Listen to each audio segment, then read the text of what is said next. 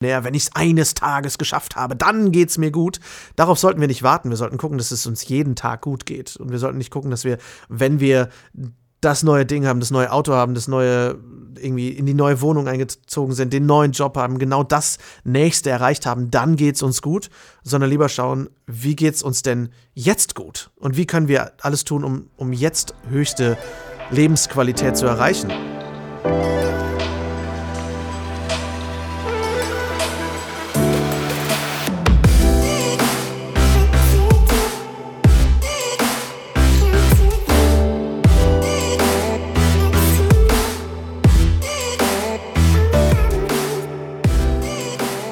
Einen wunderschönen guten Morgen, guten Mittag oder guten Abend und herzlich willkommen bei einer weiteren Episode von Vegan, aber richtig. Der heutige Gast heißt Lars Walter, ist Host des Podcasts Veggie World, Synchronsprecher, gelernter Schauspieler, Regisseur und am allerwichtigsten verdammt witzig. Lars, am Anfang des Podcasts stelle ich immer sehr, sehr tiefe Fragen. Das heißt, ähm, ja, bist du bereit für den heißen Stuhl? Äh, ja, klar, auch No Pressure mit dem Witzig. Super cool, jetzt habe ich auch eine Erwartung zu erfüllen. Großartig. Geil. Pass auf, was hast du lieber? Der erste Gedanke, der, der in deinem Kopf aufkommt, musst du raus, Okay. rausgeben. Okay. Hummus oder Avocado? Äh, Hummus. Oh, da fängt. Ah, ich mag dich schon. Bester Supermarkt für vegane Lebensmittel. Vegans. Ah. Donald Trump oder Putin? No way. Sorry. nope. Okay, nehme ich hin. Mandelmilch oder Sojamilch? Sojamilch. Für den Rest deines Lebens ölfrei oder salzfrei kochen? Ölfrei. Warum? Ähm, ölfrei finde ich echt noch, also habe ich schon mehr ausprobiert, finde ich super lecker Mhm. und ist le letztendlich auch sehr gesund. Ähm, und ich muss sagen, salzfrei. Ah, also wenn es, wenn man jetzt so ein bisschen äh, da abnördet und sagt, okay, wie salzfrei ist Sojasauce, ist ja auch Salz enthalten oder so, nimmt man jetzt Mhm. nur, also Industriesalzfrei oder nicht. Aber Salz, Salz brauche ich schon irgendwie, muss ich echt sagen. Also ich mag Öl auch gerne, aber Öl kann ich viel mehr drauf verzichten als Salz. Mhm. Geht mir, geht mir übrigens äh, genauso. Mir wurde die Frage letztens gestellt, ich habe irgendwie 30 Minuten drüber nachgedacht. äh, als Ja, allererstes ich- mal. ja. Ja, vielen Dank, dass du, dass du heute hier bist, beziehungsweise äh, ja, du sitzt im kalten Deutschland, während ich auf Bali bin. Ach, ich genieße das kalte Deutschland, ehrlich gesagt, muss ich sagen. Ich Wirklich? Ja, Du- voll. Ich bin Nord du magst die Kälte? Voll. Mega. Das feiere ich Ja. so krass. Ich, ähm, ich glaube, es war auch eine, eine Deutsche, die ich neulich getroffen habe und ich habe irgendwie gesagt, boah, ist voll schlechtes Wetter draußen und die hat mich so angeguckt, so, was meinst denn du schlechtes Wetter? Und ich meine so, ja, es regnet. Die so, wer sagt denn, dass Regen schlecht ist? Das Wetter ist Ja. immer neutral und du entscheidest. Und äh, das sage ich, das, das hat mich so zum Nachdenken angeregt, weil wenn du in Deutschland lebst, so was bringt es dir, ähm, dich über das Wetter zu beschweren? Weil das kannst du nicht ändern, also kurzfristig. Klar, Klimawandel etc. pp. Aber ähm, das heißt, dein Ansatz ist da mh, sehr, sehr erwachsen. Ja, also ich, ähm, also auch um, um da mal direkt dem Bali-Lebenden so ein bisschen Kontroverses an den Kopf zu knallen. ähm, ich, ähm, also ich, ich finde, wir sind halt super darauf sozialisiert, dass Sommer und Sonne nur gut ist und Winter und Herbst und alles andere ist irgendwie schlecht oder minderwertiger. Mhm. Das sehe ich irgendwie falsch. Also äh, anders, äh, muss ich sagen, weil, also mein Papa hat schon immer schön gesagt, es gibt kein schlechtes Wetter, nur schlechte Kleidung. Und ähm, ich finde, also das gehört für mich alles so zu, auch zum Genuss dazu. Ich kann Sommer nur noch mehr genießen, wenn ich ja auch was Kaltes habe. Ich kann ja nur Licht genießen, wenn es auch Dunkelheit gibt. Und wenn es für mich immer nur Sommer ist, kann ich ja irgendwann gar nicht mehr genießen, dass Sommer ist, weil ich, sobald es nicht mehr ganz 100% Sommer ist, sofort denke, meh. Aber wenn ich auch Winter habe und auch richtig mal den Winter genieße und denke, wow, geil, wie die, Schla wie die Pflanzen sich alle schlafen legen und wie die Welt so ein bisschen regeneriert, es regnet mehr, klar, die Tage sind kürzer und so, aber das heißt auch mehr Kakaowetter, das heißt auch irgendwie, hat, hat seine eigenen Qualitäten. Ich meine, Mhm. im, im Dänischen gibt es dafür das Wort, oder ich glaube, es ist Dänisch, das Wort hügelig, was bedeutet gemütlich und irgendwie mh, einmummeln. Und das ist geil. Und Wärmflaschenwetter. Und dann kann ich den nächsten Sommer auch wieder viel mehr genießen. Food Sehr, for thought. Puh, ich, bin- ich bin beeindruckt. Ich hätte anstatt witzig ähm, ähm, thoughtful sagen sollen. Übrigens, Oh ja. äh, um, um der Bali-Kontroverse ein bisschen entgegenzusteuern, in Bali gibt es auch Anführungszeichen schlechtes Wetter. Es gibt die Regensaison, auf die witzigerweise alle hier gewartet haben, ähm, weil es einfach so 200 Tage gar nicht geregnet hat und die äh, Locals hier kein, ja, nicht mehr genug äh, Wasser hatten. Das heißt, auch ich, ich bin voll und ganz bei dir. Ich genieße das jetzt gerade, dass es vor mir ist der größte Sturm, den ich in meinem Bali-Leben gesehen habe. Alles fliegt hier durch die Gegend und ähm, ja, dieses Kausige mit einem Tee oder Kakao zu Hause sitzen, äh, hat auch was. Und wenn man dann, so wie du in Deutschland lebt, dann hat man, glaube ich, gar keine andere Wahl, als deine Meinung ähm, zu, zu teilen, nämlich das Gute zu sehen an dem kalten Wetter. Die, die Alternative ja, ist halt mein, einfach sich die ganze Zeit zu beschweren. jammern halt auch super gerne. Also jammern ist ja so Volkssport in Deutschland, aber äh, ich finde, kann man halt auch einfach was Positives finden. Hundertprozentig.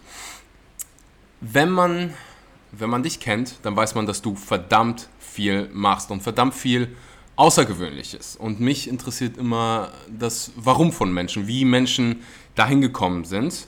Ähm, mhm. Das heißt, wenn du, wenn du uns so ein bisschen Kontext geben kannst, wie du ja, man, die wenigsten werden irgendwie äh, Schauspieler, Podcast-Host. Wie bist du da äh, reingeraten? Puh, also Schauspieler werden wollte ich, nachdem ich realisiert habe, dass Archäologe sein nicht bedeutet, Indiana Jones zu sein. Und äh, es war wirklich ein harte, hartes Brot, als ich in der 12. Klasse auf so einem Uni-Ausflug war und merkte, oh shit, das ist ultra langweilig. Und ähm, ja, ich, ich bin froh drum. Also mein, mein äh, Schwager ist Archäologe oder Archäologiestudent und es ist wirklich fucking langweilig. Also, anyway, ähm, ich, ich wollte eigentlich immer verschiedene Sachen werden und habe dann irgendwann gemerkt, hey, wenn ich Schauspieler bin, kann ich ganz viele verschiedene Sachen machen. Habe auch immer so dieses künstlerische, expressionistische, so ein bisschen das Expressive gesucht und gebraucht und gehabt. Und bin dann mit äh, 19 Jahren auf die Schauspielschule gegangen, habe hab kein Abi gemacht. Ich habe in der 12. Klasse gesagt, Mama, Papa, ich will Schauspieler werden. Und die haben gesagt, okay. Und echt super geil unterstützt irgendwie. Ähm, das war echt cool. Und war ein hartes letztes Jahr in der Schule, weil halt alle gesagt haben, ja, aber du brauchst ja Abi, wenn du dann versagst, Schauspieler zu werden. Und ich so, ja, aber ich schaff's ja. Nee, nee, du wirst versagen. Und dann brauchst du Abi. Und ähm, das war auch wieder ein schönes Beispiel deutscher Mentalität, was so ermutigen mhm. angeht. Und ähm, bin dann auf die Schauspielschule nach Köln, war da zwei Jahre, hab äh, ein bisschen Theater gespielt eine Zeit lang, bin dann aber 2012 mehr in die ganze Synchronschiene gerutscht, also mehr hinters Mikrofon. Mhm. Und damit bin ich auch super happy. Also ich habe immer gesagt, ich würde eine Kamerakarriere jederzeit für eine Mikrofonkarriere aufgeben, weil ich zum einen durch ein, zwei Filme auch rausgefunden habe, einfach was es eigentlich auch bedeutet zu drehen und es ist schon auch schön und macht Spaß, aber da gehört einfach ein Riesenbatzen an Zusatz dazu. Und das ist vor allem in Deutschland irgendwie auch viel Ellbogengesellschaft und auch viel einfach, du wartest halt auch elf Stunden darauf, 30 Sekunden zu spielen, teilweise. Also ich hatte Tage, mhm. wo ich einfach wirklich elf Stunden in, in der Kälte gesessen habe, um dann zwei Minuten meine Arbeit zu machen. Und, und viel auch Klinken putzen und irgendwie auf Schauspielpartys gehen und so, das ist alles nicht so meins. Und es ist auch so ein bisschen Glitzer-Glamour dabei, das ist auch nicht so meins. Mein Ding war halt mehr Geschichten erzählen. Das war immer das, weshalb ich auch Schauspieler werden wollte. Mhm. Und ähm, ja, bin dann in den Synchronbereich und habe angefangen, ich glaube, mein erstes Spiel, Computerspiel, was ich damals synchronisiert habe, war eine Nebenrolle in Harry Potter 7. Und als ich das erste Mal sagen durfte, Vorsicht, Hermine, da kommt Lord Voldemort, habe ich gesagt, yay! Und äh, ja, da war mein Leben schon mal irgendwie erfüllt. Und seitdem habe ich echt viele tolle Projekte sprechen dürfen habe ähm, drei Jahre lang auch viel Regie geführt für, für die deutsche Version von Computerspielen. Ähm, keine Ahnung, wem das was sagt, Battlefield, Star Wars, all solche Sachen habe ich halt Regie geführt dann ähm, und auch gesprochen. Und das ist schon ein sehr dankbarer Job äh, und sehr viel normaler, sage ich jetzt mal, als so die Filmwelt. Also da kommen die Leute einfach ohne Schminke und ohne irgendwie Kostüm natürlich einfach ins Studio und es ist sehr viel familiärer. Das mag ich sehr. Und du kannst halt alles, also das größere Freiheit, was du spielen darfst. Gerade wenn du halt irgendwie deine Stimme ein bisschen verstellst, kannst du halt verschiedene Sachen machen, für die du im, mit deinem Gesicht niemals besetzt werden würdest. Also zum einen ist mein Spielalter deutlich anders. Ich habe schon irgendwie Teenies gesprochen und auch irgendwie 40-Jährige. Das könnte ich mit meiner Visage nicht mehr bringen. Und ähm, gleichzeitig kannst du halt einfach abgefahrenen Scheiß bringen. Das ist geil. Also ich habe, keine Ahnung, ich habe vor zwei Wochen ein Anime, in einer Anime-Serie gesprochen wo ich sowohl einen irgendwie edlen, versnobten Ritter gesprochen habe, aber danach auch mal an einen Oger dran durfte und einfach so. Und das ist halt geil, weil du einfach Monster spielen darfst. Das ist so ein bisschen, das füttert das innere Kind mehr, als es viel Kameraschauspiel tut. Und ähm, dadurch, dass ich totaler Vollnerd bin und mega Fantasy, Science-Fiction-Fan und das in Deutschland einfach nicht gedreht wird, ähm, habe ich auch immer so eine gewisse Rollenarmut für, für den Kram gesehen, den ich gern spielen würde. Und das ist hinter Mikrofon deutlich einfacher, muss ich sagen. Mhm. Ja, und das, hat so, das ist so meine Schauspielnummer. Und letztendlich hat es dann vor zweieinhalb Jahren dazu geführt, dass ähm, meine Frau Nicole bei Facebook gesehen hat, dass die Veggie World, das ist so die größte vegane Messe weltweit, ähm, die haben einen Podcaster gesucht, weil sie einen Podcast starten wollten und sie meinte, hey, das passt doch wie die Faust aufs Auge. Irgendwie, du bist Sprecher, die suchen einen Podcaster bewerb dich doch da, weil zu dem gleichen Zeitpunkt haben wir ähm, fast zeitgleich unseren veganen Imbisswagen, den wir zwei Jahre geführt haben, äh, quasi geschlossen. Und ich wollte immer noch mehr aktivistisch machen. Ich wollte der Welt irgendwie mehr geben können. Und da hat sich der Podcast einfach angeboten. Und jetzt sind wir zweieinhalb Jahre später, haben diese Woche die 123. Folge rausgebracht. Und ähm, ja, wie ich vor kurzem erfahren habe, äh, sehr viel mehr Downloadzahlen, als ich bisher dachte und sind damit ja sehr, erreichen viele Menschen und helfen vielen Menschen. Das hilft einfach mir auch sehr, weil ich denke, hey, ich habe einen Effekt auf die Welt und der ist positiv. Und das ist ziemlich cool. Fun Fact über mich: Harry Potter habe ich nie geguckt, aber gespielt. Das heißt, ähm, du, wir, ich, wir werden, wir, die Wahrscheinlichkeit ist hoch, dass wir uns schon mal begegnet sind. Äh, zumindest, ah. zumindest virtuell. Und ähm, ich fand das so krass interessant, dass du, du hast das so erzählt, als wenn es so gar keine Challenges gab. Also du wolltest Schauspieler werden, du hast abgebrochen. Ähm, oh, okay, du willst über Challenges reden. Ja, ja, ja, ja, ja. Ich will Challenges. das, weil ich so, weil, weil ich weiß, dass ganz, ganz viele hier zuhören, die, die einfach jung sind und die gerade genau davor stehen. Also was will okay, ich in verstehe. meinem Leben machen? Ich will irgendwas ja, ich will mein Geld mit einer Sache verdienen, die ich irgendwie gerne mache, die irgendwie, ja. ähm, du, hast du hast es gerade angesprochen, Purpose hat, äh, irgendwas Gutes machen. Ähm, aber wir haben halt diese Mentalität, diesen, diese, diese Glaubenssätze von, du musst irgendwas Sicheres machen, arbeite bei der Bank, geh zu ja. irgendeiner Versicherung oder was weiß ich, arbeite bei der Deutschen Aha, Bahn. Ja. Ähm, was waren so deine Challenges und wie hast du, ähm, ja, wie bist du damit umgegangen? Okay, äh, da, kleine interessantes äh, Faktum zum Thema Bank. Ich habe mittlerweile einige Menschen in meinem Podcast kennengelernt, die ursprünglich einen Bankjob gemacht haben und dann ihr Leben umgekrempelt haben, um keinen Bankjob mehr zu machen und jetzt sind sie glücklich. Also du sprichst nur mit so als einem. Randnotiz. Ah, ja, geil. Ja. Also nicht bei der Bank, ähm, aber Versicherung. Aber es zählt auch. Ich war ja, äh, Kaufmann super. für Versicherungen und äh, Finanzen. Ja.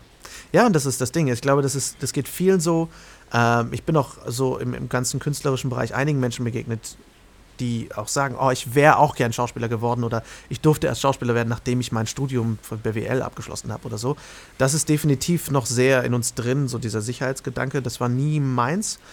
Es mhm. war aber definitiv ein Weg voller Herausforderungen und das bleibt es auch. Ähm, um da kurz das Ganze ins rechte Licht zu rücken. Ich bin werde jetzt 33 im Februar und ich habe bis vor, ich sag mal, zweieinhalb, drei Jahren gebraucht, um meinen Lebensunterhalt ordentlich mit dem zu bezahlen, was ich auch machen wollte. Also es hat gut sieben, acht Jahre gedauert, bis ich mit meinem Job so viel Geld verdient habe, dass ich auch davon leben konnte. Davor war es immer Nebenjobs machen, immer irgendwie anders die Kohle reinkriegen und ich hatte echt wenig Geld. Also wir hatten nie viel Geld. Mhm. Ähm, einfach durch den durch den Umstand, dass ähm, Schauspielarbeit, wenn sie da ist, ist sie je nach Medium gut bezahlt. Mhm. Aber du musst erstmal die Arbeit bekommen. Also äh, Theater ist meistens sehr, sehr schlecht bezahlt, wenn es jetzt ja. so freies Theater ist. Aber ähm, klar, die ersten Herausforderungen waren natürlich auf eine Schauspielschule zu kommen. Da war ich erst in Hannover und bin ähm, in der ersten Runde direkt hochkant rausgeflogen. Musstest und, du auch ähm, dafür bezahlen? Weil äh, meine Schwester. Äh, für meine Schauspiele musste ich bezahlen, ja. Auf jeden Fall. Ja, ich erinnere mich daran. Meine Schwester ist auch Schauspielerin. Ähm, mhm. Und wenn ich das richtig im Kopf habe, in Deutschland können nur 2% aller Schauspieler ähm, ihren Lebensunterhalt auch vom, von der Schauspielerei bestreiten. Das ist einfach so unfassbar ja. krass. Ja, also das Ding ist, wir arbeiten, also in diese Branche arbeitet sehr mit Träumen. Das heißt, du hast ganz viele Schauspielschulen, du hast Tausende von Menschen, Zehntausende von Menschen, die jedes Jahr Schauspieler werden wollen. Und du hast pro Schauspielschule durchschnittlich 1000 Menschen, die sich auf einen Jahrgang bewerben und 10, die durchkommen, die überhaupt anfangen können mit ihrer Ausbildung. Und davon wird dann vielleicht die Hälfte auch fertig, Schauspieler später. Also es ist enorm krass, was so überhaupt andringt auf die Schauspielschulen und dann letztendlich aber auch, was dann jedes Jahr rauskommt aus den Schauspielschulen. Das heißt aber nicht, dass es mehr Rollen gibt. Und schönerweise sehe ich zwar, dass es immer mehr Diversität gibt, die von Schauspielschulen kommt. Das heißt, wir haben immer mehr People of Color, die von Schauspielschulen kommen, immer mehr unterschiedliche Menschen, aber es gibt nicht unterschiedliche Rollen. Äh, nicht so viele und äh, ich meine, das ist noch ein ganz anderes Thema äh, für eine eigene Folge regelrecht, aber ähm, ja, es ist, es ist extrem schwierig, Arbeit, gute Arbeit, regelmäßige Arbeit zu bekommen als Schauspieler. Und das hat wirklich jahrelang gedauert. Ich habe vier Jahre lang habe ich als Nachtportier in einem Hotel gearbeitet. Ich habe gekellnert, ich habe allen möglichen Kram gemacht. Eine Zeit lang hat meine Frau, also damals Freundin, jetzt Frau, ähm, den ganzen Lebensunterhalt besorgt und ich habe irgendwie rumgekrebst. Und das war definitiv voller Herausforderungen und sehr tiefer Zeiten. Und ich habe viel Arbeit auch für umsonst gemacht, um zu, um zu sehen, hey, guck mal, der Junge macht irgendwas, er macht auf seiner Vita steht was, auf seinem Portfolio ist was.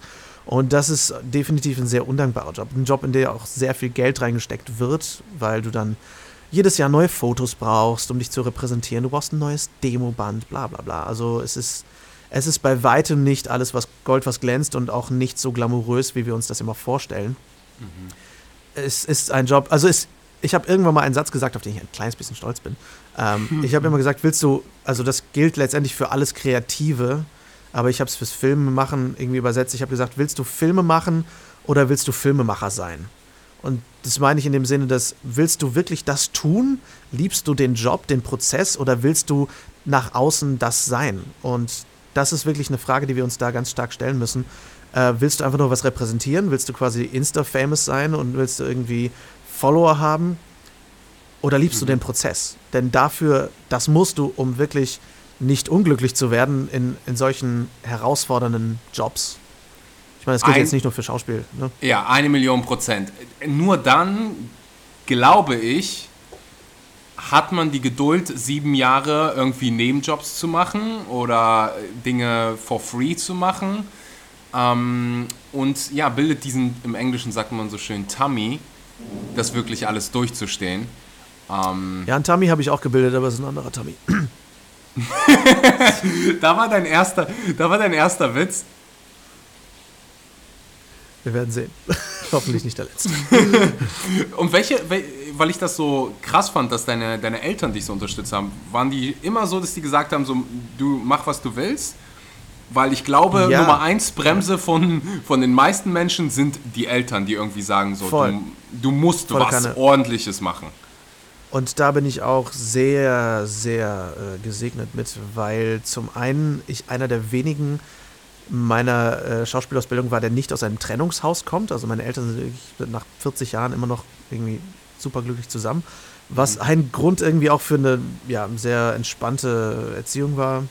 Und mhm. ähm, ja, meine Eltern haben mich immer sehr unterstützt. Und das, also auch irgendwie, dass, dass ich dann auch die Schule abgebrochen habe und auch gesagt habe, Leute, ich brauche das hier nicht. Also auch in der 10. Klasse war ich schon so, dass ich gesagt habe, hm, ich weiß nicht, ob ich Abi machen will.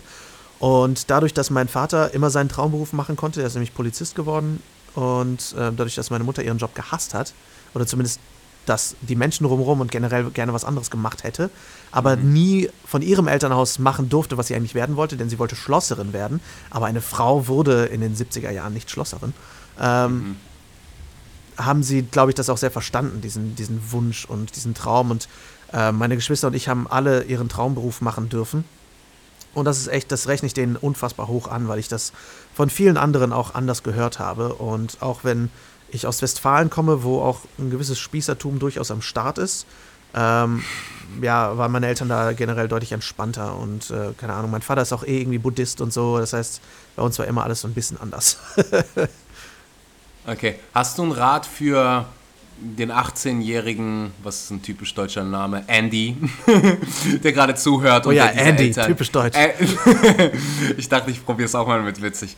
Ähm, Andy, der zuhört, 18 ist und der diese Eltern nicht hat, aber genauso wie du diesen, ja, besonderen Wunsch hat, irgendwas anderes zu machen, irgendwas, was von der Gesellschaft nicht so anerkannt ist und äh, er als unsicher gilt wie, was weiß oh. ich, YouTuber, Instagrammer, äh, Buchautor. Also ich glaube, die wichtigste Frage, die wir uns da immer stellen müssen, ist, warum will ich das machen? Mhm. Weil das zum Beispiel auch sehr bei unserer Schauspielschule der Fall war, dass im ersten halben Jahr einfach mal die Hälfte der Leute ausgesiebt wurde, weil sie gemerkt haben, oh shit, das ist anstrengend. Ähm, also warum willst du das machen? Warum willst du wirklich diese, genau diesen Beruf? Und, und was genau willst du damit erreichen?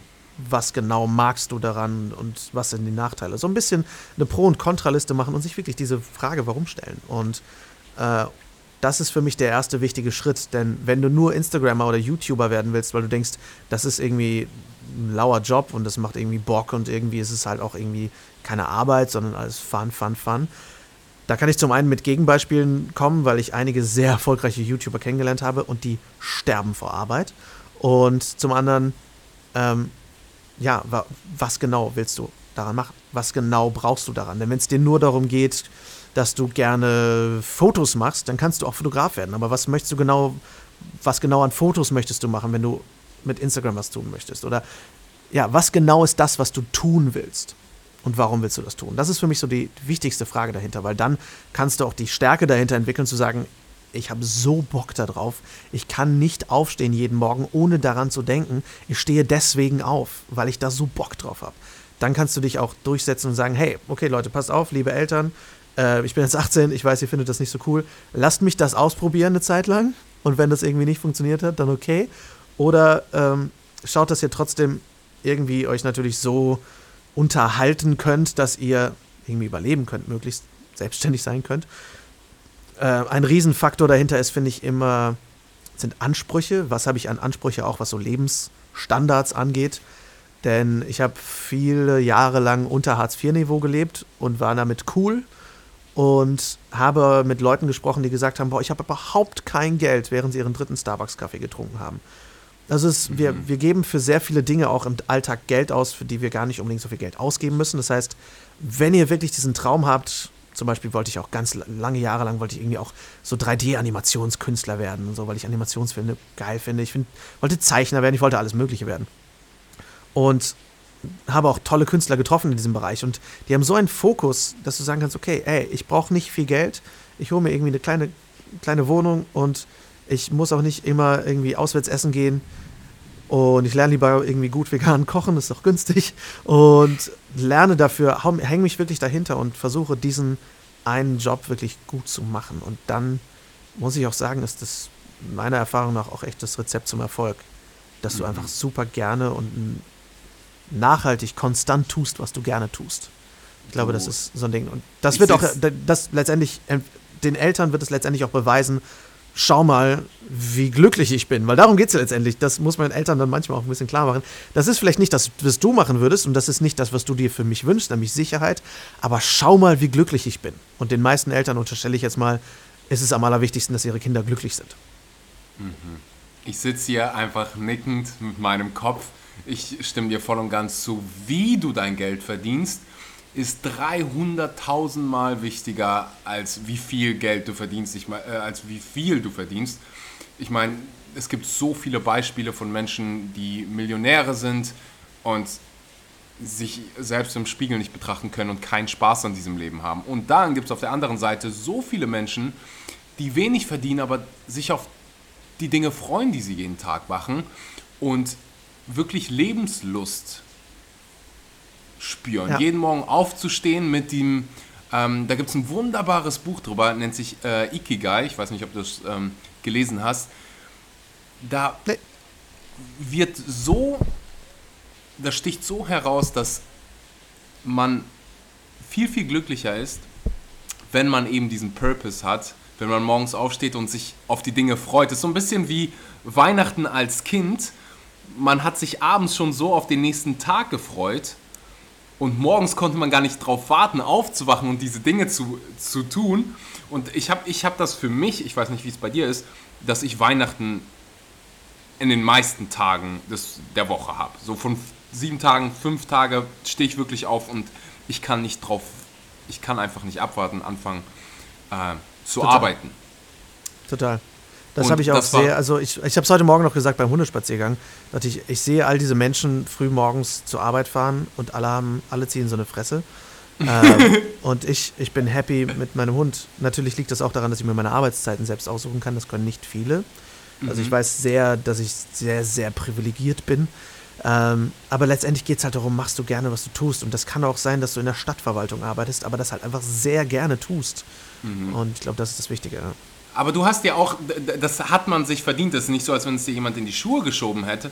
Du hast, ja, auch wenn es nicht vegan ist, es gibt da diesen Spruch im, im Russischen, du hast quasi acht Jahre lang Kaviar, äh, acht Jahre lang Dreck gefressen, um für den Rest deines Lebens Kaviar zu essen. Gibt es veganen Kaviar? Für den Rest deines Lebens veganen Kaviar zu essen. Es ist so Also, unfassbar wichtig, dass ich wir würde nicht sagen, dass ich Dreck gefressen habe. Also es ist, ich weiß, was du meinst. Also dieses Lehrjahre sind keine Herrenjahre-Ding.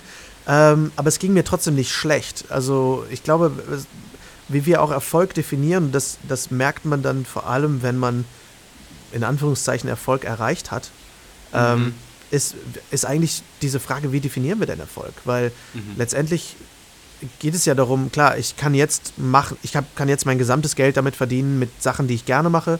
Und das konnte ich vorher nicht. Das würde ich definitiv unter Dreckfressen definieren. Aber ähm, letztendlich habe ich vorher auch ein glückliches Leben gehabt, weil ich trotzdem vorher Sachen gemacht habe, die mir Spaß gemacht haben. Und ich habe mich vor allem irgendwie auch meistens mit Menschen umgeben, die ich toll fand und toll finde. Jetzt habe ich nur das noch größere Privileg, dass ich mich noch mehr mit Menschen umgeben kann, die ich bewundere und die ich toll finde und noch mehr Sachen machen kann, die ich gerne mache. Aber ähm, ich sag mal, dieses amerikanische Denken vom Tellerwäscher zum Millionär, wenn ich es eines Tages geschafft habe, dann geht es mir gut. Darauf sollten wir nicht warten. Wir sollten gucken, dass es uns jeden Tag gut geht. Und wir sollten nicht gucken, dass wir, wenn wir das neue Ding haben, das neue Auto haben, das neue irgendwie in die neue Wohnung eingezogen sind, den neuen Job haben, genau das nächste erreicht haben, dann geht es uns gut, sondern lieber schauen, wie geht es uns denn jetzt gut und wie können wir alles tun, um, um jetzt höchste Lebensqualität zu erreichen. Ich habe äh, sieben Jahre lang auch äh, Business Coachings gemacht und Führungskräfte äh, trainiert und habe da auch eine, ein Seminar gemacht, wo ich mit wütenden Leuten zu tun hatte, denn das Seminar hieß Cool bleiben, wie wir mit Emotionen umgehen. Und ich bin auf einen so wütenden, wütenden Firmenchef getroffen, der meinte, ich krieg, der war so ein kleiner, dicker Mann mit Bluthochdruck, der meinte, ich kriege jeden Morgen 500 E-Mails, ich kann die nicht beantworten, ich weiß nicht, was ich machen soll. Ich bin und der Typ ist durchgedreht bei jedem Satz, den er gesagt hat, weil er so wütend war. Und ich habe gesagt, kündigen Sie, geben Sie Ihre Firma auf, hören Sie auf, einfach aufhören zu arbeiten. Ihnen geht es doch nicht schlecht. Sie haben, Sie haben irgendwelche, Sie haben Geld gespart, Ihnen geht es noch, Sie sind jung, Sie sind 50, alles gut. Und der, der kam nicht klar auf diese Vorstellung, weil wir einfach nicht gewöhnt sind, dass die Vorstellung, weniger zu tun und weniger zu brauchen, gut sein kann. Also das ist auch viel, ich beschäftige mich zum Beispiel auch viel mit so diesem ganzen Thema Tiny House und weniger Minimalismus und sowas. Ich bin noch lange nicht da, wo ich hin will, aber der Gedanke, dass wir einfach nicht immer mehr wollen und mehr brauchen, sondern dass weniger auch ein echt cooles Ziel sein kann, trägt, glaube ich, auch sehr dazu bei, wie schnell wir glücklich sein können. Auch wenn wir noch nicht da sind, wo wir mal hinwollen. Tausendprozentig. Und ich bin mir ganz, ganz sicher, ich meine, wir hatten so ein paar Parallelen, ähm, was das angeht, dass man mit seiner Passion so viel Geld verdienen muss, dass man ja davon leben kann. Und wenn ich mir Ja. jetzt so zurück an die Zeit denke, an die Anfangszeit, das hat am meisten Spaß gemacht. Dieser Climb, ah, das sind so. äh, Irgendwie will ich manchmal zurück an diesen Punkt, um das nochmal zu machen, weil es einfach so geil ist. Und mit Dreckfressen meinte ich nicht irgendwie, dass man nur schlechte Tage hatte, weil das, ja, zurückblickend hat es unfassbar viel Spaß gemacht. Ich meinte mehr damit, von ganz, ganz unten zu starten und äh, Ja. wenige Menschen glauben an dich und ähm, du hörst ganz, ganz oft, ah, äh, wahrscheinlich schaffst du es nicht und nur ganz, ganz wenige schaffen es. Das meinte ich mehr mit, ja, Dreckfressen. Ähm, Auf jeden Fall. Du hast was Wunderschönes über Erfolg gesagt und ich bin ein Riesenfan davon, dass wir Erfolg quasi redefinieren müssen oder dürfen für uns selbst. Weil oft hört man so, oh, der ist aber mega erfolgreich. Und immer wenn ich das höre, frage ich so, hm, was, was heißt denn erfolgreich? Was ist erfolgreich ja. für dich? Und deswegen die Frage, was, was, was heißt Erfolg in deinen Worten? Erfolg heißt für mich, dass ich mit den Dingen meinen Tag verbringen darf, an die ich glaube. Und die ich glaube im Sinne von meine Werte vertreten darf. Mhm. Und das bedeutet in meinem Fall vor allem für Veganismus einzustehen, für Tiere, Menschen, Menschenrechte, Vielseitigkeit, Vielfalt, Feminismus, Umwelt einzustehen. Und das bedeutet für mich Erfolg, dass, dass ich das kann. Und dann auch noch damit Menschen der Welt irgendwie zu helfen, ähm, jemandem etwas zu bringen und einen Effekt damit zu haben, das finde ich sehr erfolgreich. Das geht gar nicht so sehr um die Reichweite. Na klar, je größer diese Reichweite ist, desto erfolgreicher fühle ich mich auch. Das will ich gar nicht, gar nicht bestreiten. Aber das ist für mich Erfolg. Das machen können, was ich, woran ich glaube und damit wirklich auch einen Effekt haben. Mhm. Und wenn wir schon mal bei Erfolg sind, würde ich gerne über den äh, Podcast sprechen, den du hostest. Äh, Veggie mhm. World, einer der erfolgreichsten Podcasts, äh, wenn es um das Thema vegane Ernährung geht, ähm, allgemein um das Thema Gesundheit geht. Was war so der aller, aller, aller schönste Moment in der Podcast-Karriere? Das ist eine verdammt gute Frage. Ähm, Dafür werde ich, ich bezahlt. Glaube, es gibt ja, ich glaube, es gibt keinen schönsten Moment. Ich habe ständig schönste Momente. Also, nenn, nenn uns einen, der so in deinem Kopf geblieben ist, der, boah, wo du gedacht hast, so, ach, ich habe ähm, Gänsehaut. Ähm, oh, der habe ich regelmäßig, ehrlich gesagt. Wirklich, es ist total schwierig, weil ich habe den ersten, also das Gefühl, mit diesem Podcast was zu erreichen, ist der Wahnsinn, weil ich mhm. angefangen habe und dachte, okay, hey, das ist zwar für die Veggie World und so, aber das ist eine kleine Sache. Und das hören ein paar Leute und es ist okay. Und als ich dann angefangen habe, auch auf die Veggie Worlds zu gehen und also auf die Messen zu gehen auch und da Leute zu interviewen, irgendwann auch mittlerweile Vorträge dazu halten und, und Live-Interviews zu führen und so weiter, habe ich gemerkt, hey krass, das, irgendwer hört das schon. Anscheinend bin ich nicht nur in meinem kleinen Kämmerchen, weil das mache ich halt oft. Ich sitze irgendwie in meinem kleinen Kämmerchen und mache irgendwie den Podcast. Das fühlt sich an, als ob man das in die Leere spricht. Und als ich dann angefangen habe, die ersten Nachrichten zu kriegen und die ersten Menschen zu treffen, das war der Wahnsinn. Und wirklich, ich habe einfach zahlreiche Menschen, die mir geschrieben haben oder die mich getroffen haben und gesagt haben, dass sie durch den Podcast vegan geworden sind oder dass ihre Familie durch den Podcast vegan geworden ist. Äh, das, ist der, das ist die größte Nachricht aller Zeiten für mich, weil ich einfach weiß, was das für, eine, für einen Wirkungsgrad hat, weil ich weiß, wie sehr Veganismus mein Leben verändert hat im, zum Guten, weil ich mich jetzt einfach nicht mehr damit beschäftige, wie kann ich möglichst erfolgreich sein oder was kann ich möglichst viel erreichen, sondern was kann ich der Welt geben? Also was kann ich, wie kann ich helfen? Wie, wie kann ich Gutes für andere tun? Nicht, wie kann ich Gutes für mich tun? Ähm, weil ich einfach gemerkt habe, das tut mir gut, auch wenn ich anderen was Gutes tue.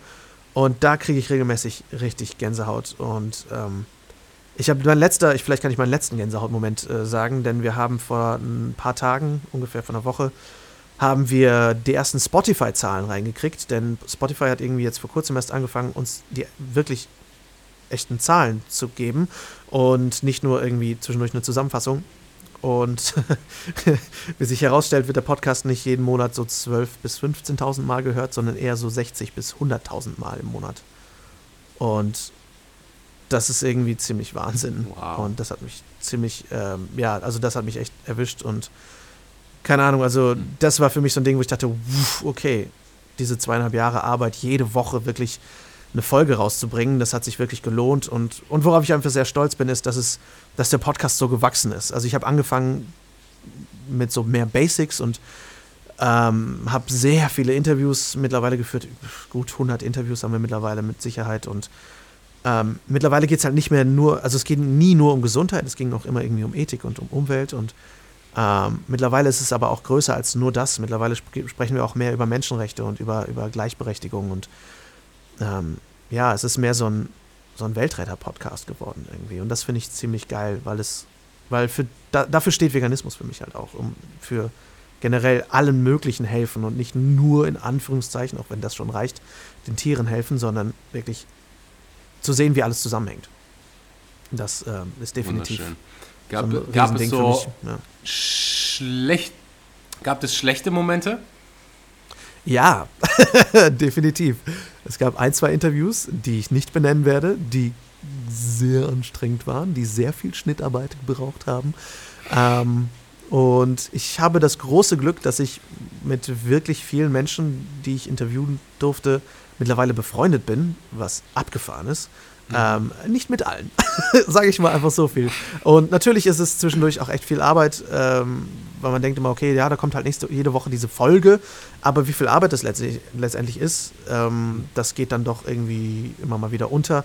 Mittlerweile habe ich so ein ganz gutes System für mich gefunden, aber gerade so Richtung Anfang habe ich einfach unglaublich viel da reingesteckt an Arbeit und ähm, das war definitiv auch etwas schwieriger. Aber so richtig Tiefpunkt, ah, ich glaube, ja, der schlimmste Tiefpunkt, den ich hatte, war, dass ich ein großartiges Interview hatte mit Jan Bredak, das ist der Chef von Vegans, der veganen Supermarktkette. Und das war eines der besten Interviews, mhm. die ich je geführt habe. Es war fantastisch auf der Veggie World in Berlin, im Live auf der Bühne. Und die Aufnahme war im Eimer. Und war komplett oh. nicht zu gebrauchen. Und dann habe ich ihn glücklicherweise wann anders nochmal für was anderes interviewt und konnte daraus Fetzen nehmen, die ich dann zusammengeschnitten habe. Aber es war eine Katastrophe, weil dieses Interview einfach so unfassbar geil war und es war dann verloren. Also das hatte ich schon mal durchaus, dass so Daten verloren waren. Das hatte ich schon zwei, drei Mal mittlerweile. Das ist die Hölle. Ja. Als Zuhörer dieses Podcasts weißt du, wie wichtig das Thema Vitamin B12 ist. Du weißt, dass im Prinzip jeder Mensch auf Planeten Erde und besonders du als Veganer ein Vitamin B12 Präparat zu dir nehmen solltest. Vivo Life hat das, ich benutze es selber. Alle Produkte sind 100% vegan in einer 100% veganen Fabrik ähm, hergestellt, frei von künstlichen Zusatzstoffen, frei von Bindemitteln, Dioxinen, einfach 100% saubere Produkte. Wir von Vivo Life, ja, wir wollen dass du nur Produkte benutzt, die auch wirklich gut für dich sind und wie gesagt, frei von Zucker, frei von allen künstlichen Zusatzstoffen. Ich ich stehe einfach dahinter, deswegen bin ich selbst in dieser Firma involviert. Das heißt, wenn du vegane Supplements brauchst, und die brauchst du, dann geh rüber zu vivolife.de, benutze den Code SCHMANKY, schreibt sich SH M-O-N-K-E-Y. Den Link findest du auch unten in der Beschreibung. 10% für dich als Podcast-Zuhörer mit dem Code Schmanky Vivo Live www.vivo-life.de. Und Supplements, die ich jeden Tag benutze, sind natürlich das Vitamin B12 von Vivo Life Omega 3. Das sind so die Must-Haves meiner Meinung nach, wenn du vegan bist, wenn du deine Gesundheit optimieren willst. Und alles andere, was ich benutze, sind Maca, ähm, veganes Proteinpulver, Matcha. Das sind so ja, die Dinge, die ich jeden Tag benutze. Wenn du die Produkte nicht magst, dann hast du ein 30-tägiges Rückgaberecht. Rübergehen, vivolife.de, den Code SCHMANKY benutzen und 10% sparen. Und jetzt geht's weiter mit der Episode. Ja, kenne ich. Äh, ich hätte genau dieselbe Antwort geliefert, dieselben Antworten. Ähm, ich, ja, Daten verlieren ist mal definitiv nicht ähm, schön. Wenn du nee. dir einen Podcast Gast aussuchen könntest, no limitations, egal wen, Barack Obama, ähm, Cristiano Ronaldo, wen würdest du auf deinen Podcast holen und warum? Puh. Ähm, je nachdem, wie mein Energielevel an dem Tag ist. Frage. es ist eine super leichte Frage. Ähm, also je nachdem, wie sehr ich auf Diskussion aus wäre, würde ich mir entweder einen einen Gast in den Podcast holen, den ich gerne überzeugen möchte von, von veganer Idee, ähm, mhm. dann würde ich mir, glaube ich, gerne irgendeine hohe Regierungspersönlichkeit aussuchen. Ähm, oh ja, das wäre meine Antwort. ähm, wenn ich nicht so viel Bock drauf habe, sondern mehr einfach eine interessante, spannende Persönlichkeit kennen möchte, kennenlernen möchte, boah, Barack Obama wäre auf jeden Fall auf der Liste. Ähm, mhm. Aber ich glaube, mein momentaner absoluter Wunschgast ist Greta Thunberg.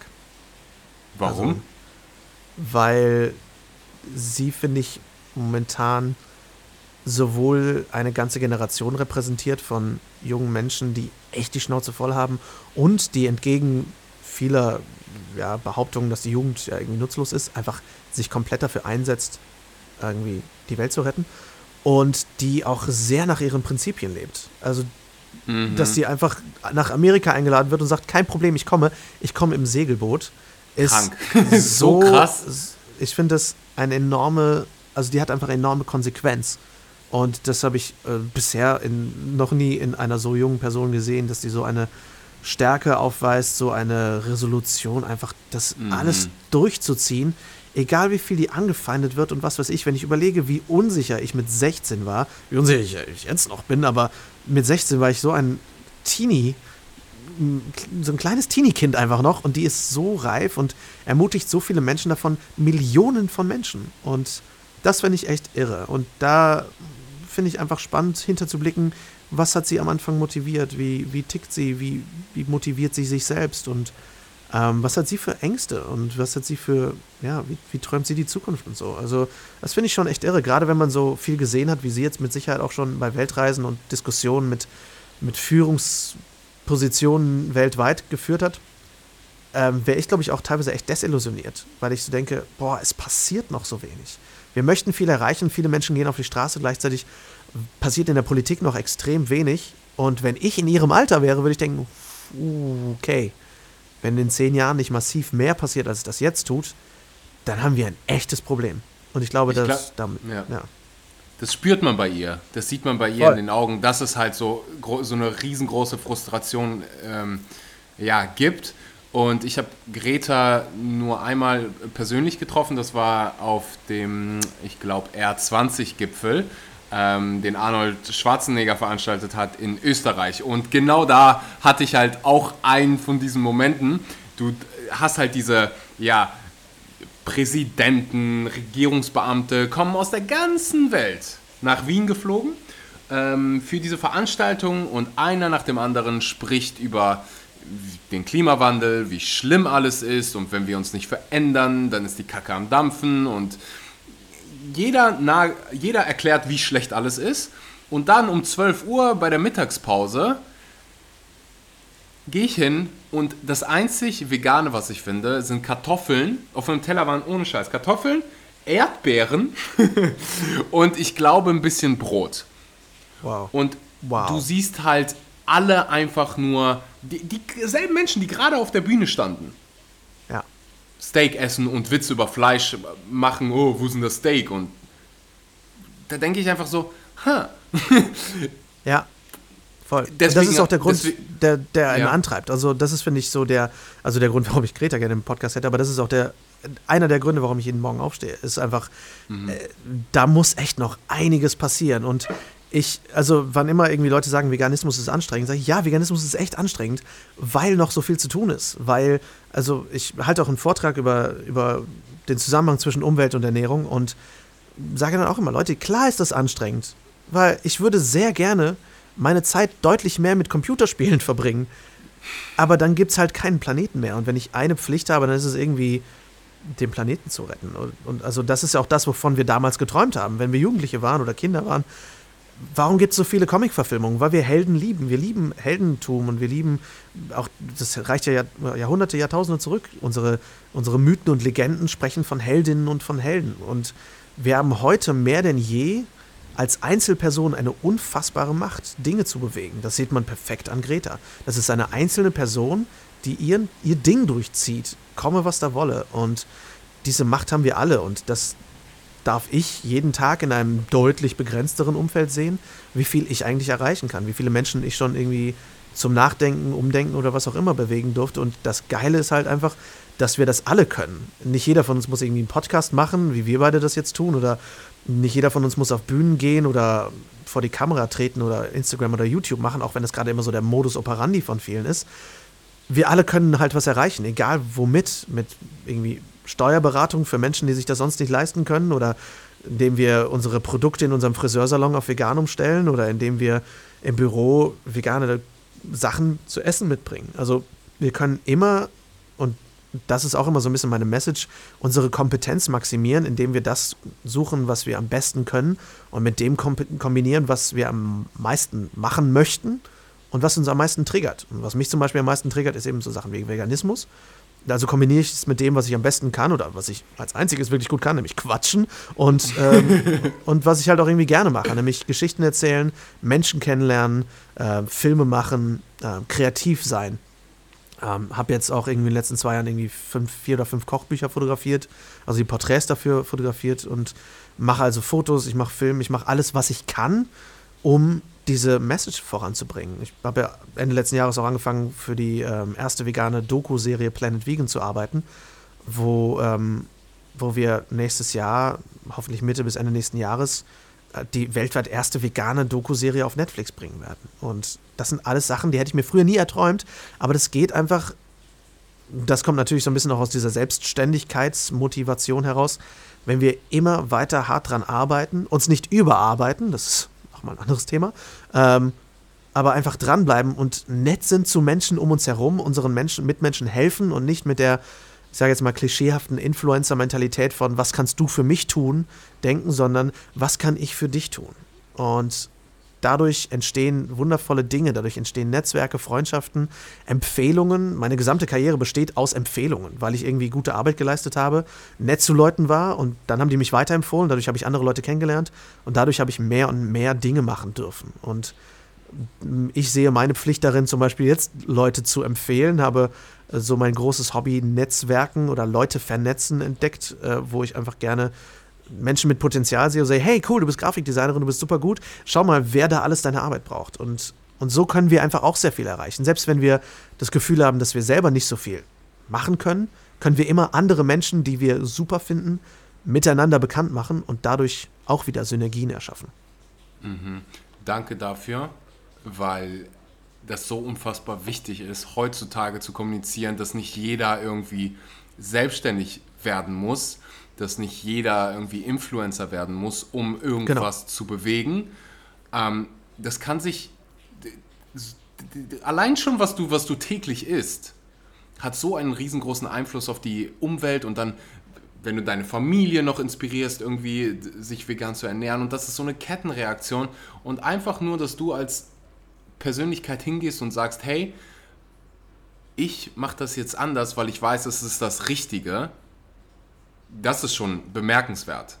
So, und dann gibt es halt immer, gibt, gibt's halt immer wieder, ja, klein, nicht, nicht, Kleinigkeiten ist das absolut falsche Wort. Gibt es immer Dinge, die du machen kannst, um was Gutes zu bewegen. So, und ich glaube, irgendwas, das Zentrale von, von deinen Aussagen ist, eher hinzugehen und zu sagen, wie kann ich dienen, anstatt wie kann ich von den Dingen profitieren. Denn genau. wenn, du die ganz, wenn du die ganze Zeit gibst, dann, dann macht das Leben so viel, so viel mehr Spaß. Wir sind Menschen, verstehen glaube ich nicht, dass wir soziale Wesen sind. Wenn du, an, wenn du jetzt gerade zuhörst und du denkst an einen Moment, der wirklich schön war in deinem Leben. Ich denke da immer an meinen äh, Führerschein, weil das für mich so ein harter Prozess war. Ich bin zweimal durchgefallen. Als ich den Führerschein in meiner Hand hatte, das erste, was ich gemacht habe, ist, kein Foto davon auf Instagram geteilt, sondern, das, sondern meinen Bruder angerufen und gesagt, hey, geil, ich habe jetzt den Führerschein. Und das ist immer das Erste, was wir machen, wenn wir irgendwas Schönes erleben. Wir teilen es. Weil einfach ja, teilen was Wunderbares ist. Total. Und ich glaube, da, genau, da geht es auch darum, ähm, natürlich sollen wir uns nicht für etwas komplett aufgeben. Das ist nämlich auch so eine Aktivistenkrankheit, dass wir so bis zur Komplettaufgabe arbeiten. Ähm, gerade so im Tierrechtsaktivismus mhm. ist das so weit verbreitet, auch wirklich mit Burnout und allem verbunden. Aber es geht eben um das, was kann ich tun? Und ähm, dann kommt auch immer was zurück. Also wie es in den Wald hineinschreit, so schreit es auch wieder hinaus. Und das habe ich über wirklich die letzten äh, elf Jahre meiner Karriere ähm, sowohl persönlich als auch in meiner Karriere immer wieder erlebt. Wann immer ich anderen Leuten geholfen habe, irgendwann kam es irgendwie zurück. Teilweise nicht von diesen Leuten, sondern von anderen Leuten. Aber alleine, dass ich überhaupt in diesen Job starten konnte, alleine, dass ich überhaupt auf diese Schauspielschule konnte, dass ich den Podcast starten konnte, das hat immer mit anderen Leuten zu tun gehabt, die mir irgendeine Chance gegeben haben. Jetzt gerade zum Beispiel ähm, spreche ich mein erstes langes Hörbuch, nämlich äh, Nikos, Nico Rittenaus äh, Vegan Klischee AD, spreche ich als mhm. Hörbuch ein. Und das ist auch einfach, weil mir diese Chance gegeben wurde. Ich habe noch nie vorher ein langes Hörbuch eingesprochen. Und es ist so, ja, klar, lass, lass, lass das machen. Ja, geil. Riesenherausforderung. Diese wissenschaftlichen Texte machen mich fertig. Aber letztendlich bin ich super dankbar dafür. Und damit sehe ich auch wieder, dass es irgendwie irgendwem anders wieder was gibt. Und da, darum geht es letztendlich immer irgendwie. Was kann ich für die Welt tun? Und, und dadurch entstehen immer irgendwie neue Dinge, neue Gelegenheiten. Ich habe, seitdem ich vegan bin, nicht einmal stillgestanden und dachte, boah, nichts passiert. Es passiert mhm. konstant was. Wir müssen nur so ein bisschen mit dem Fluss gehen. Und, und das ist echt ziemlich cool. Und dadurch muss ich auch sagen, gerade je mehr wir irgendwie positive Dinge tun und je mehr wir versuchen, etwas, für etwas Schönes auch irgendwie zu stehen, desto mehr nette Menschen lernt man kennen. Also mhm. ich habe wirklich, also das Ausmaß an veganen Arschlöchern in der Vegan-Szene ist sehr gering. Und mhm. die meisten Menschen sind echt nett. Und das finde ich ziemlich gut, weil das ist auch nicht überall gegeben. Also gerade, ja, es ist auch ein bisschen, umgib dich mit Menschen, die, die nicht so deine Energie absaugen, sondern umgib dich mit Menschen, die, die dich aufladen. Und wenn mhm. du ein mhm. Wochenende mit denen oder deine Arbeitszeit vor allem mit denen umgibst, wir verbringen, viele von uns verbringen acht Stunden am Tag, fünf Tage die Woche, 40 Jahre lang mit denselben Menschen. Viele, die in der Festanstellung sind. Oder lass es meinetwegen 20 Jahre sein, was auch immer. Wir verbringen den Großteil unserer Zeit mit Arbeit. Und diese Zeit wollen wir doch echt mit Menschen verbringen, die wir gern haben und nicht mit irgendwelchen Deppen vom Büro, die wir die ganze Zeit am liebsten erwürgen würden, weil sie äh, Schinkenwitze machen oder so. Also auch da ist, finde ich, so ein großer Schlüssel zum, zum eigenen Glücklichsein. Da ist, umgibt dich halt auch mit Menschen, die nicht nur irgendwie nett sind, sondern die dich im Bestfall auch inspirieren. Und da sind wir auch wieder bei diesem Vergleichsding. Wir vergleichen uns sehr viel, auch Instagram natürlich und, und YouTube bringen uns dazu, uns mit anderen zu vergleichen. Äh, Gerade, ich meine, du kennst das vom Fitnessbereich natürlich auch, dass, dass irgendwie viel auch ein Körperbild da ist, womit wir uns vergleichen. Ich glaube, das Wichtige ist aber eben, dass wir nicht versuchen, irgendwie uns zu vergleichen, sondern zu sehen, ey, wer inspiriert mich, wer ist besser als ich? Im Schauspiel heißt es auch oft irgendwie, arbeite mit Schauspielern, die besser sind als du, weil du so selber besser werden kannst. Und ich glaube, darum geht es. Aber auch weniger diese Ellbogengesellschaft, sondern mehr, ey, ich muss mich mit den besten Menschen umgeben, die ich kann, dann werde ich auch selber besser.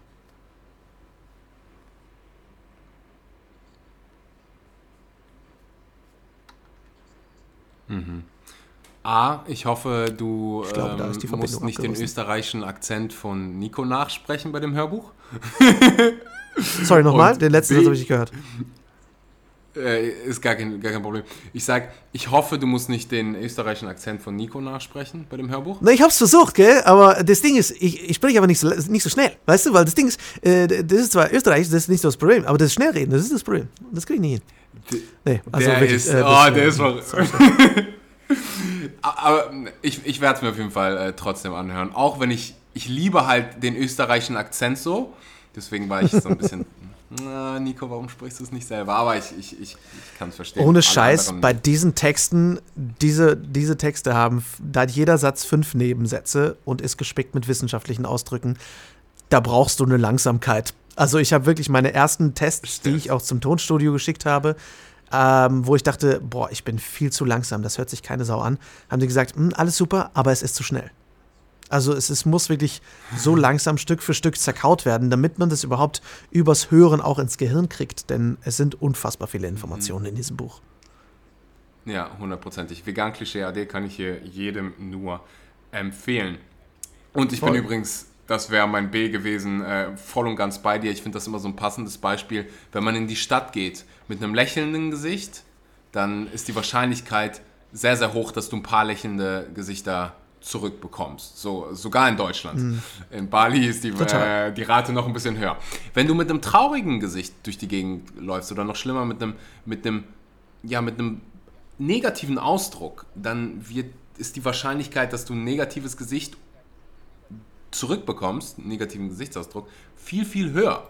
Das ist so ein bisschen, ja, du, du kriegst das zurück, was du nach außen gibst. So, wenn du die ganze Zeit freundlich bist, nett bist, Dinge für andere tust, nicht, nicht weil du irgendwas zurückerwartest, sondern weil du einfach gerne gibst und dir dessen bewusst bist, dass das anderen Menschen eine Freude machen, dich selbst glücklich macht und es einfach wunderschön ist, dann, dann wirst du das automatisch anziehen und wie das bei dir passiert ist, so ist es auch bei mir passiert und ich lebe nach dem gleichen Motto und ich glaube, wenn man, ja, wenn man wirklich versteht, dass, dass man das anzieht, was man rausgibt, dann ähm, verändert sich das Leben. Ja, sehr. Und auch gerade bei, bei so alltäglichen Dingen, weil wir dann schnell sagen, ja, okay, wenn ich irgendwie in, mein, in meiner Arbeit auf jeden Fall wichtig, zu Hause wichtig, aber gerade auch bei Menschen, die so nicht gesehen werden. Also gerade, keine Ahnung, ich versuche immer, dadurch, dass ich den Job auch selber gemacht habe, mal äh, auch zu Kellnerinnen und Kellnern einfach besonders nett zu sein, weil ich denke, die werden immer übersehen, die müssen immer dienen. So, also gerade auch Menschen, auch Busfahrer oder was weiß ich wer, ähm, die werden so oft ignoriert und da einfach nett zu sein. Also man muss ja nicht mit jedem irgendwie groß quatschen, aber das macht, finde ich, auch sehr viel aus, weil du diesen Menschen auch einfach echt den Tag verschönern kannst, den Leuten an der Kasse im, im Supermarkt, mit denen einfach kurz, einfach nett sein, nett, nett lächeln und doch, ich meine, ehrlich, das, man soll jetzt nicht irgendwie aufgesetzt lächeln, aber wenn du dich nicht danach fühlst, dann lächel auch nicht. Aber ich finde, dass, dass wir damit auch enorm viel erreichen können, einfach auch das Umfeld zu ein bisschen zu verschönern. Und da habe ich auch wirklich schon die Erfahrung gemacht, dass Leute dann hinter mir an der Kasse plötzlich auch netter wurden, weil die Kassiererin einfach schon besser drauf war und so. Also dieser Effekt, den wir mit jeder kleinen Handlung haben können, äh, ist schon ganz enorm. Magisch. Super metaphysisch wenn, wenn geworden, ey. Meine Güte. wenn du, ich habe dasselbe gemacht, dass ich, ich war immer in diesem Rush und dann irgendwann habe ich es irgendwo gelesen und es war so eine Challenge, den Leuten an der Kasse, den Kassierern oder Kassiererinnen, in die Augen zu gucken und einfach nur Danke zu sagen oder eine kurze Konversation. Und es ist so magisch, was passiert, weil, die, weil keiner mit denen redet. Und dann fängst du an, denen wirklich Aufmerksamkeit zu schenken. Und ah, die Gesichter, die du zurückbekommst, das ist so krass.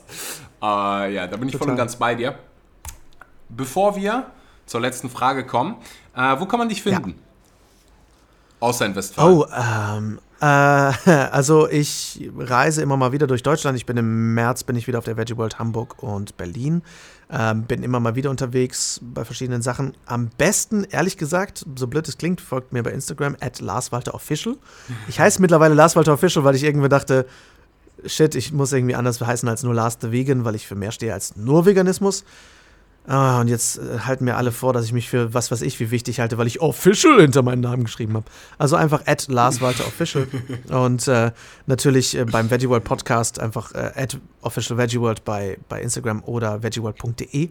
Und diesen Podcast gibt es halt überall, wo, wo es Podcasts gibt. Also Spotify, iTunes, wo immer ihr gute Podcasts hören möchtet. Und da gibt es halt jeden Montag eine Folge, ist ganz umsonst und ähm, lohnt sich wirklich sehr, denn da geht es halt nicht nur um mich, sondern vor allem auch um sehr viele inspirierende Personen und äh, viele wichtige Themen. Von, für Anfänger und Anfängerinnen, aber auch für alte veganen Häsinnen und Hasen. Wunderbar. Stell dir vor, du triffst dein 18 Jahre altes Ich. Das ist bei dir wahrscheinlich drei Jahrhunderte her. ja, ja, ja, ja. Frage. War der gut? Frage Nummer eins. Wer Lars stolz, wäre dein 18-jähriges Ich stolz auf dich mit dem, was du heute machst und heute bist? Und B, was würdest du an, was würde das, ja, ich weiß nicht, wie alt du bist, was würdest du deinem 18 Jahre altem Ich sagen? Also, ich werde nächstes Jahr 33. Ähm, hm. Ich bin äh, ich glaube, ich wäre, mein 18-jähriges Ich wäre sehr überrascht, wie, wie, wie das Leben jetzt aussieht, weil mein 18-jähriges Ich never vegan geworden wäre. Und äh, wobei, wer weiß, aber ähm, ich glaube, es wäre schon sehr zufrieden, weil ich halt, wenn auch anders als gedacht, letztendlich von irgendwie Schauspiel und künstlerischem Leben kann. Ähm, ich wäre stolz darauf, weil ich einen Vollbart trage und das war immer damals mein Traum, endlich irgendwann Bartwuchs zu haben. Äh, das war super wichtig. Und ähm, wäre überrascht, wie dick ich geworden bin. Anyway, ich würde meinem 18-jährigen Ich sagen: äh, Geduld, Geduld, Geduld, Geduld, Geduld, Geduld. Und, ähm, und genieß den Weg. Genieß den Weg. Weil es eben nicht darum geht, einfach irgendein Ziel zu erreichen, sondern genieß den Weg und ähm, genießt die Momente, denn Momente sind letztlich Zeit, ist die einzige Währung, die wir wirklich haben, ist Zeit und die müssen wir wirklich genießen und sei nett zu deinen Mitmenschen, weil das können wir nicht genug sein. Ich habe sogar lustigerweise äh, vor vier Wochen mein allererstes Tattoo stechen lassen von einer wundervollen veganen Tattoo-Künstlerin hier aus Düsseldorf. Und äh, da steht auf meinem Arm jetzt Be kind to every kind, also sei nett zu jeder Art. Das betrifft natürlich auch Tiere, aber das ist einfach ja, das ist auch was, was ich meinem 18-jährigen Ich sagen würde. Schöner hätte ich den Podcast nicht beenden können. Wenn du bis jetzt zugehört hast, dann teile den Podcast in deiner Instagram Story, markier Lars, markier mich äh, damit wir die Möglichkeit haben, Danke zu sagen, weil du dir gerade eine Stunde lang äh, unser Gequatsch angehört hast. Lars, ich danke dir für ja, all das, was du machst, für die harte, harte Arbeit, die du äh, da am Ende des Tages auch reinsteckst und ähm, für deine Positivität, Positivität und vor allem für deine wunderbare Message. Ich hoffe, wir sehen uns irgendwann ähm, auch mal im privaten Leben nochmal, sondern in der Realität.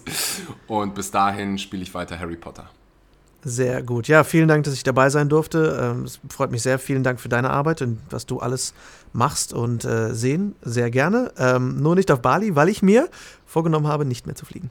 Aber vielen, vielen Dank. So, so gehört sich's. vielen Dank fürs Zuhören und bis zum nächsten Mal. Tschüss, tschüss. Na, wunderbar.